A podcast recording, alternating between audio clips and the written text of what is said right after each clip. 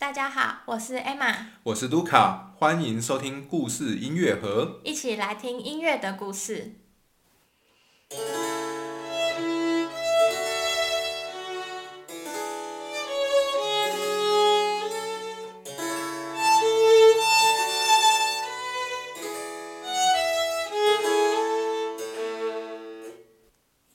今天是葛鲁克系列第十七集。上一集我们介绍了歌剧改革的时代背景。那除了葛鲁克以外呢，还有两个重要的人物，分别是剧作家卡尔扎比吉以及编舞家安吉欧尼里。他们三个人一起在一七六二年合作，然后做了第一部的改革歌剧《奥菲欧与尤利迪彩》。今天我们就要来聊聊这一部歌剧。对，我们今天就要来好好的讲一下这一部《奥菲欧与尤利底彩》。那因为内容真的很多，所以我们总共会再用两集来介绍这部歌剧。那今天首先呢，我想就是第一个部分，我们先来讲一下关于这个。歌剧的剧情的部分，嗯，那我想奥菲欧这个名字，其实很多人应该都不不陌生，嗯，那奥菲欧呢，他是最原先是这个希腊神话里面的人物，嗯，那他的特征就是他非常会弹琴，有很高的这个音乐的天分，这样，那他的琴音呢，不仅能够就是让人听了感动，那同时也可能可以就是。诱发人去做一些他想要做的事情，这样子，对，就是他可以迷惑人心。这样，如果比较不好的讲法，可能是这样；那好一点就是感动人心，这样子。那甚至就是连动物啊都听到了，也会被他吸引，这样子。那这个就是奥菲欧他的这个在希腊神话中的人物设定，这样。那关于奥菲欧呢，最有名的故事就是他跟他的妻子，也就是这个尤利迪采。嗯，那故事是说，他这个妻子呢，就他们新婚不久，然后可是这个妻子很不幸的呢，就被蛇咬死了。嗯，那因为奥菲欧就很难过嘛，因为他非常爱他的妻子，所以就决定呢，要这个。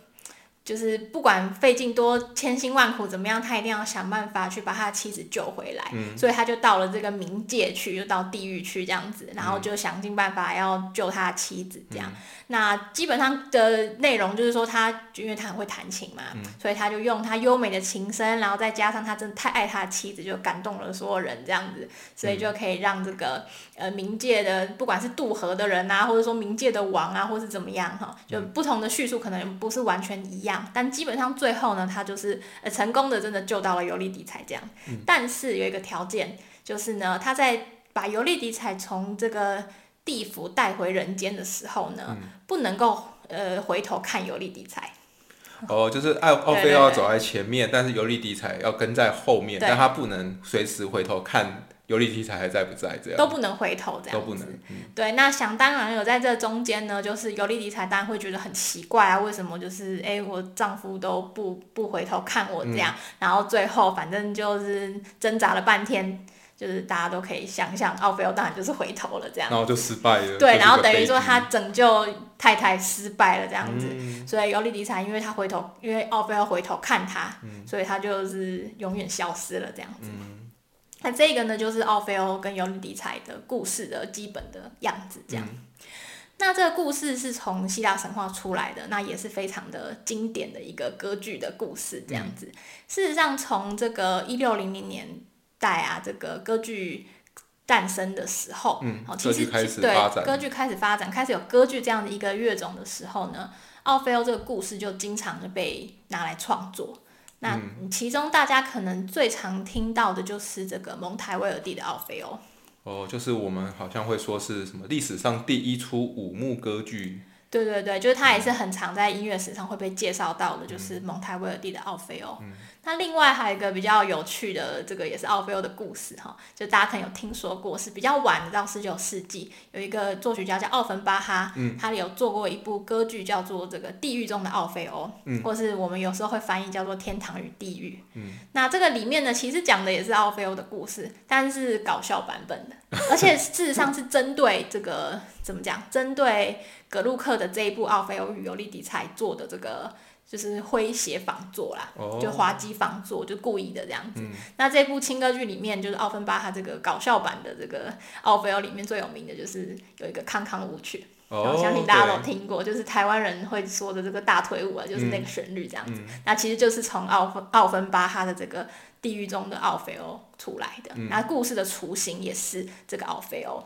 只是他把故事变成，比如喜剧，或者是他变成搞笑结局。对，就还蛮搞笑，就好像它里面的预设是说，奥菲欧其实根本不想去救，但是就是就 是迫于情势，就还是非得要去救一下太太，这样就有点好笑。但事实上也是可以看出，就是欧洲人对奥菲欧这个故事是特相当的熟悉，也相当的喜欢，所以连这种搞笑的就都很有市场这样子。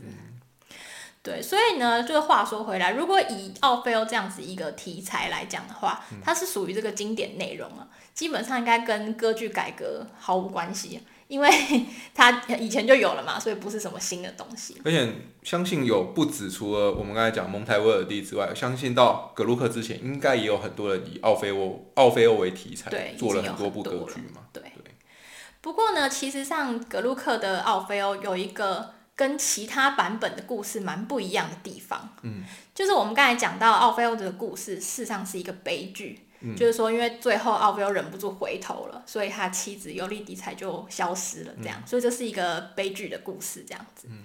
但是格鲁克的故事呢，很神奇的是一个喜剧结局，嗯，就是在这个尤利迪彩，因为他回头然后消失之后，奥菲欧就很伤心，很伤心，很伤心，这样，就因为他太伤心了，所以呢，就让这个爱神就跑出来了。就爱神跑出来之后，就看奥菲欧实在是太伤心，然后就就是觉得很同情他，然后就帮他再把尤利迪彩复活一次。嗯，然后呢，个那个奥菲欧就可以开开心心的带着他的妻子回到地上，就欢喜大团圆这样子。嗯可是，呃，格鲁克这样子修改是也是因为他的改革歌剧的理念吗？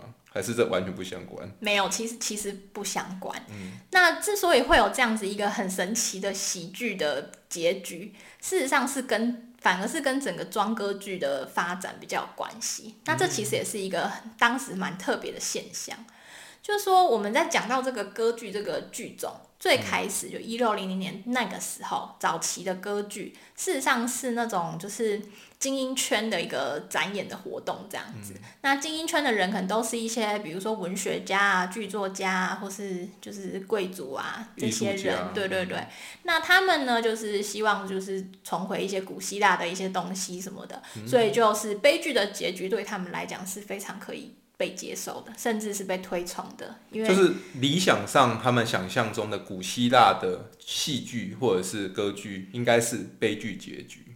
对对，因为对于希腊人的那种观点，就是说，呃，悲剧事实上是比较能够让心灵升华的这一类的观念，而且或者是再怎么说，作为一个译文活动来讲的话，悲剧也是完全 OK 的，没有什么问题这样子。那不过呢，随着这个装歌剧的发展，因为它慢慢的逐渐变成一种就是浩大排场的这个代表，这样子，就是说贵族们他们在一些重要的这些节庆的场合、典礼的场合，他们就会演装歌剧。那这样子一来呢，假设说今天是比如说是庆祝婚礼好了，那你演一个装歌剧，然后它是悲剧。那不是很奇怪吗？对，对对对，就是很怪嘛，所以说才会慢慢的变成说，哎、我们虽然是装歌剧，可是我们尽量还是要选就是喜剧的结局，这样、才才不会跟这个这个演出装歌剧的这个场合就是太太格格不入这样子。那这出奥菲欧就格鲁克的这出奥菲欧呢，它虽然就是我们上一集有讲到，它是作为这个一般乐季里面的一般的歌剧，在这个城堡剧院演出，嗯，但事实上，因为这部歌剧就是一个很特别的事情，那在他们首演的时候就已经被期待了，这样，所以他们排的这个首演的日期呢，是一七六二年的十月五号。嗯，那这一天呢，实际上是这个当时的皇帝法兰兹史蒂芬，也就是那个玛利亚德雷莎的丈夫，是这个皇帝的命名日。哇，这可就是一个重要的日子。这个节日可能大家现在比较没有在熟悉，或是也不会过这样子，但是以当时而言，这个命名日几乎就是等同于生日这样重要的节日，就是说。呃，这个皇帝他的名字叫法兰兹，所以属于这个法兰兹的人就会有一个法兰兹的命名日这样子。对，那像玛利亚德雷莎当然也有玛利亚的名字的日期这样子。那他们在这个日期都一定会特别盛大的庆祝这样。所以说奥菲欧的首演是定在这个等于是皇帝的节日啊。那当然，大部分的成皇室成员啊，包含皇帝啊、玛利亚德雷莎，还有一些众多的贵族都有来观赏。所以说，你在这个地方你要演一出悲剧也很奇怪。嗯，而且我觉得他如果改成呃喜剧的话，搞不好对这些本来就已经很熟悉奥菲欧剧情的人是一个惊喜。也也可能啦，对。但是基本上这个就是有一点点，实际上是。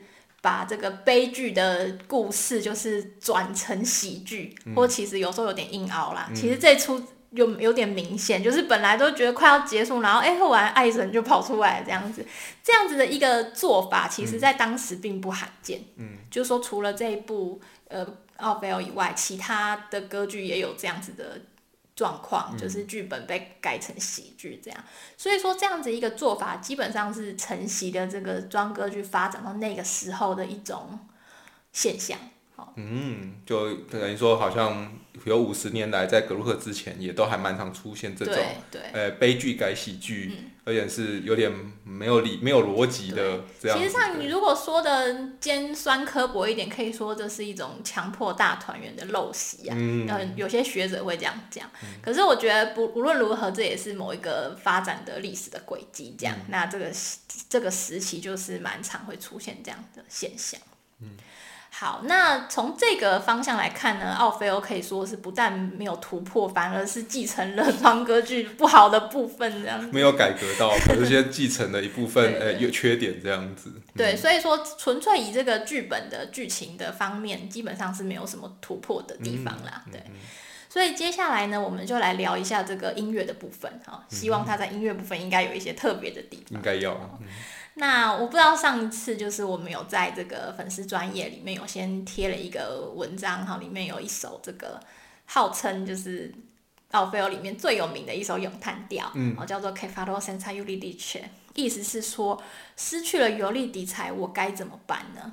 那这个就是出现在就是呃他奥菲欧忍不住回头，然后尤利迪才消失的时候，奥菲欧非常非常的难过，然后他就唱出了这首歌这样子。嗯对，那我不晓得，就是观众如果听了这首歌之后，有没有有什么感觉？就是觉得，哎，他有哪里很特别的地方吗？嗯，可能不一定，可能很特别啊，跟格鲁克其他的音乐比起来。对，那我想，如果大家有去听，然后觉得，哎，听起来好像也没什么特别的，嗯，那我想大家是听对方向了。对，因为这首曲子其实上就是一首很好听的曲子，那跟呃格鲁克其他的好听的咏叹调。呃，其实没有什么太大差别，跟那个时代好听的咏叹调也对对对，也就有一般有好听咏叹调的水准，对，就是正常的好听的咏叹调这样子。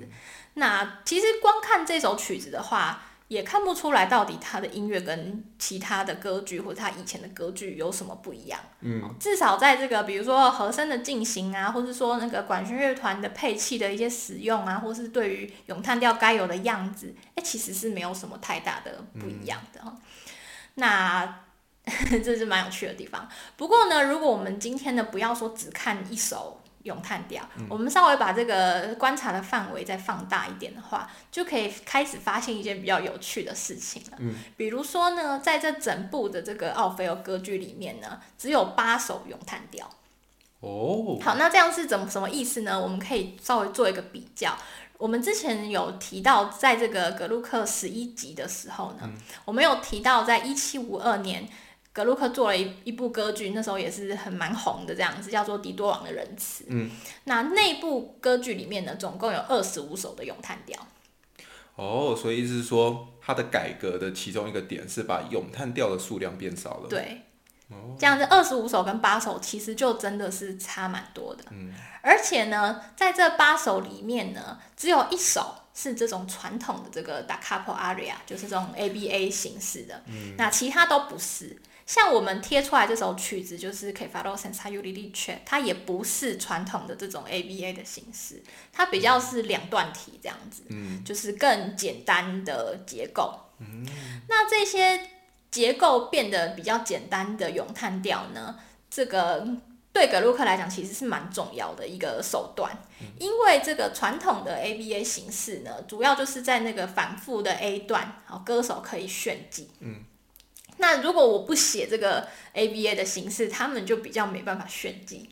哦，歌手就觉得比较可惜。对，歌手歌手觉得可惜，我没办法炫技。可是格鲁克就是不想让他们炫技。为什么？因为炫技这个东西，基本上就是让观众看，讲白一点，就看马戏团表演嘛。哦，就其实葛鲁克希望是观众更注重剧情，更在想说内容在演什么。但是如果说歌手炫技，那等于说是观众的注意力焦点就被转移了。对，观众就会开始去很嗨，然后就去听那些歌手上面表演啊，然后哇，这唱的就是。技巧很好，这样子很酷什么的，但是这事情大概是跟这个奥菲欧这个剧情没什么直接的关系，这样嘛，对不对？对。我觉得这纯粹就是看歌手的，就是怎么讲，就表演这样子。但是格鲁克在这个这个歌剧改革的这样子一个观念里面呢，他们就是觉得说剧情是最重要的，我要呈现剧情，我要呈现戏剧张力，那音乐应该是作为。呃，服务这件事情的手段，嗯，好，所以说我的音乐里面应该是每一颗音或是每一个段落，都是要能够对这个剧情的进行有所呈现，或是说可以去渲染一些情绪啊，或是诸如此类。总之是要跟这个剧情有关，或是要搭得上这样子。那炫技显然就是一个非常多余的部分。好，如果从剧情的角度来看的话，而且从剧情的角度来看，如果你 A B A，你一定要再反复回 A 的话。也有可能歌词就没办法，那个里面的剧情好像会搭不上。对，它其实歌就是那个以歌词的进行来讲，它也是有一点倒退回去所以事实上是很不利于这个戏剧的进行这样子。嗯，不不不利于这个剧情的连接。比如说，已经明明都 B A 讲完一个故事，B 下一个故事，理论上下一首曲子接 C 故事了，嗯，它一定中间还要回来一个 A 故事才接 C 故事，那就。很对，其实就是反而会打坏这个剧情的进展。所以呢，就是其实当时真的是有一些歌手就是不不是很喜欢唱格鲁克的歌剧，因为他们觉得说，哎，我都没有表现的空间，都没有观众都不会为我喝彩，因为这曲子写的就很简单呐。但是就算是这样，格鲁克在他的改革歌剧还是坚持说，哎，你就是要照我写的唱，这样不可以自己乱改这样子。那目的就是说，他觉得这样子剧情的推动会比较好，这样子。对，那除了这个咏叹调的部分有做出改变之外呢，格鲁克在这个宣叙调上也做了一些改变。嗯，那宣叙调基本上呢，就是对话或者说推动剧情进展的部分嘛。嗯，这我们之前在很多的集数都有提到。这样，在传统的庄歌剧里面呢，宣叙调大多都是一些就是语言的线条啊，没有什么真正的旋律。那伴奏也通常都是简单的数字低音声部，就是通常是一个低音的乐。乐器通常是大提琴啊，在他们当时，然后再加一个大键琴这样子。那这些宣叙调通常它进行的速度是蛮快的，就是跟我们一般讲话的速度是差不多的。那因为就是它最主要的目的就是稍微交代一下剧情，然后赶快到下一首咏叹调，大家可以听歌这样。至少到当时的就装歌剧已经变成这样。那相较于传统装歌剧呢，葛鲁克的宣叙调的部分就会写的比较音乐内容比较丰富一点。比如说呢，他就不会让每一句话都这么快，可能会有一些段落，他就会呃让这个这个就是一些歌词唱的比较旋律。对，那这样的话，那那那些比较旋律的片段，它就可以比较多的情感表达，这样。嗯。比如说他的叹息，那就可以就是稍微就是唱。歌唱一点这样子，不需要说很快的带过。嗯，对。那另外蛮特别的一点是，就是说它除了这个大键琴之类的这种简单的伴奏以外，它有一些选曲调是会用整个乐团伴奏的。嗯，那这样子那个音乐的张力当然就会更大。然后甚至呢，在一些这个选曲调里面，还会有一些器乐的小小的片段这样。哦，间奏对，也可能没有到间奏那么多，但是可能就几个小节，但是它会是一个比较旋律感的东西。那这些东西就是可以作为就是帮那些歌词在做一些音乐的诠释。比如说歌词他可能唱的很激动的时候，那你就做一些激动的旋律，或是稍微就可以帮助节奏感强一点的器乐，比如说鼓或者是呃小小喇叭吹的很对对对，就是可以就是增加一下那个情绪的渲染这样子，所以就会让整个就是呃戏剧的表现会更好一点这样子。对，那这样子音乐变化比较多的宣叙调呢，大概有大概占了一半啦。就是说，这个奥菲欧里面，它还是有一些传统的这种很很快的、比较快节奏的这种宣叙调，就是哎讲一讲话就结束了。但是大概有一半左右，就是变成比较复杂、比较丰富这样。那所以整体看下来，就会觉得说，哎，比较没有说像传统装歌剧，好像一小段一小段哦，我一下宣叙调，一下咏叹调，像黑色、白色、黑色、白色这样子。但是呃，格鲁克的东西就比较就是混混合在一起这样子，就不会那么区别那么大。对对。然后非黑即白，然后比较。有一致性的感觉。对，就是说那个整体这个音乐声响的丰富而言的话，这个宣叙调跟咏叹调差异就会比较小，这样子。那另外呢，还有一个蛮特别的东西是，呃，格鲁克还会使用一种介于咏叹调跟宣叙调之间的种类，那我们叫做阿里奥索。嗯，那阿里奥索这个字呢，基本上大家听可以感觉出来是从阿里亚，也就是呃咏叹调这个字衍生出来的。那事实上，阿里奥索本来是一个形容词，就是指说像咏叹调一样的咏叹调似的。对对对，就你可以，它可以用在很多不同的地方，作为那种音乐表情的术语。比如说在器乐的曲子里面，你希望就是这个旋律呃特别的歌唱，你也可以在上面写阿里奥索这样子。这是可能。对，那。不过在歌剧的场域里面呢，通常阿里奥索指的就是它兼具了咏叹调跟宣叙调的特质的一些曲子，这样。所以在中文呢，就是最正式的翻译应该是叫咏叙调，就是咏叹调加宣叙调，就是直接把它混合起来。但这实在是很拗口，然后又很容易搞错。没错。那它其实阿里奥索有一个比较俗称啦，虽然说不是很正式，就是叫做小咏叹调。嗯。但是就是不一定是很好的翻译，但是至少就是。嗯，比较有区别这样，所以我们就先姑且叫它小咏叹调。那基本上它就是介于两者中间的。那这一次呢，我也会在就是这这一集节目播出以后，我们会在脸书的粉砖再贴一首这个曲子。那我们就是会分享一首小咏叹调，叫做《Che Puro Cielo》，是多么纯洁的天国。嗯，好，这个是这是这奥菲欧在一，就是说在这个。嗯，地狱那边，然后经过了种种的努力，然后终于终于他大家答应说，就是冥冥府的那边的王答应把尤利迪才还给他的时候，他非常的开心，他觉得他已经看到了就是天国这样子的这样子，所以他这这首是他非常的满足的时候的这个这个曲子这样子。那这首曲子大家如果去听，就蛮有意思的，因为他的这个乐团在一开始的时候会有就是很优美的旋律，这样真的是一个很。阿里奥索的旋律这样，好像一开始是单呃双簧管，然后长笛这样子会加进来。那那这个到奥菲欧他唱歌的时候呢，他的歌就是旋律，他的唱唱歌的旋律反而是比较像宣叙调。哦，他用器乐当有点咏叹调，然后呃声乐反而像宣叙调这样结合。它也是有一些小小的旋律，但是有一些地方真的是蛮像讲话的这样，那大家可以去听听看。那这就是呃格鲁克蛮典型的这个阿迪欧索的方式之一啦，就是说有一些旋律，可是也有一些比较是就是像这个用呃宣叙调的部分这样子。嗯，好，那今天呢关于音乐的部分呢，大致上都介绍到这里。那剩下的部分呢，我们会在下一集继续的讲。那其实我自己是觉得啦，今天介绍的部分虽然听起来诶蛮多地方都有一些这个往前突破的感觉，这样子哈。后面这些音乐结构。对对，音乐的部分，那这剧情当然是真的没有了，但是音乐的部分真的是已经做了一些的，就是改改善这样子哈。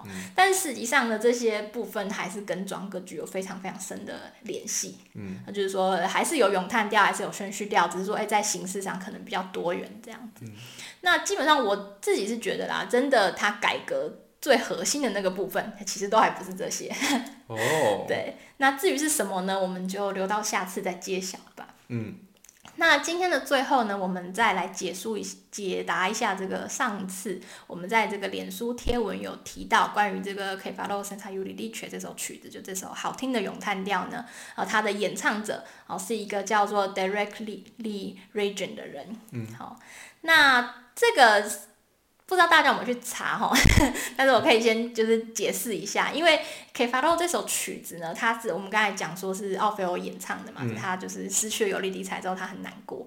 那事实上在乐谱上面呢，这个音域标示的是 alto，alto 哈，就是女低音哈。所以呢，如果说大家有在音乐会啊，或者说有自己是这个就唱歌的，可能知道哈这个。这首曲子基本上是属于女低音的曲目，嗯，所以事实上我自己就是有看过一些 DVD，是是演这个格鲁克的奥菲欧，那奥菲欧是女扮男装的，嗯，因为它是属于这个。就是女低音的曲子这样子，就是音域上面，音域上属于对。不过如果大家呢，就是有去查一下，就是我们脸书上贴文的这一个演唱者 Region 呢，大家可以看到他是一个大叔哈，非常的就是非常的 man 的一个大叔这样子。然后那大家可能会觉得有点反差这样子。那事实上呢，这个大叔呢，这个 Region 呢，他唱的是这个所谓的假声男高音啊，所以大家可能听却觉得，哎，这是女生的声音啊，好像有点像。可是仔细听还是有一点点不一样。大家可以再仔细的，就是品味看看。嗯，那这个状态呢，大家可能就也可以猜到，就是在奥菲欧歌剧这个一七六二年首演的时候，奥菲欧这个角色是由烟声歌手演出的，就俗称的烟灵啦。哦，那这个烟声歌手事实上在十七、十八世纪的歌剧里面呢，担任男主角的情况是非常多的。嗯。因为他们长得是男生的样子，然后他们的声音又特别的好，音域特别的宽，然后音量也够大，这样子，所以说非常多的歌剧，嗯，格鲁克其实也很多，那当时其他人也很多，很很多的歌剧都是写给这个燕声歌手的。那燕声歌手也有分，有的人可能是唱女高音的音域，有的人是唱女女低音的音域，这样都有可能。那它这个现象呢，就是也造成了我们现代人要演出当时的歌剧就不是那么的方便，因为我们已经没有烟声歌手了。那还还好我们没有了，这也是好事啦。所以我们只能选择就是女低音或是用假声男高音来代替这样。但其实这两种这这声乐家虽然说在音域上是 OK 的，但是在音色上其实还是有所差距啊。因为烟声歌手他真的是有男生的这个力量哈，跟女生的音域这样子。因为基本上也跟女低音的音色还是有所不同。不一样，对，因为对他们来讲，他们是在唱高音，但是女低音是在唱下面的声音，所以用的发声的位置也不完全一样。那这个真的就是在我们现代人要演出格鲁克或是演出当时的歌剧的一个困境。好，不过呢，在后面的故事呢，我们会可以看到一个就是转机啦，哈，一个小小的补救方法，这样子让现现代人就是可以比较舒服一点。那这个是跟这个格鲁克之后到巴黎有关的事情。那我们就可以再期待一下，到底用什么方法可以就是让现代人稍微比较舒服一点，还是有办法演出格鲁克的歌剧。嗯。好，那我们今天就讨论了《奥菲欧与尤利迪彩》这部歌剧的音乐内容。那主要是针对啊剧本啊，还有音乐的部分。然后我们稍微介绍了所谓格鲁克歌剧改革呢，究竟是在哪些地方改革，哪些地方体现了格鲁克的想法这样子。那希望大家能对这部作品有更多的认识。那今天的节目就到这里，感谢大家的收听，我们下次见，拜拜，拜拜。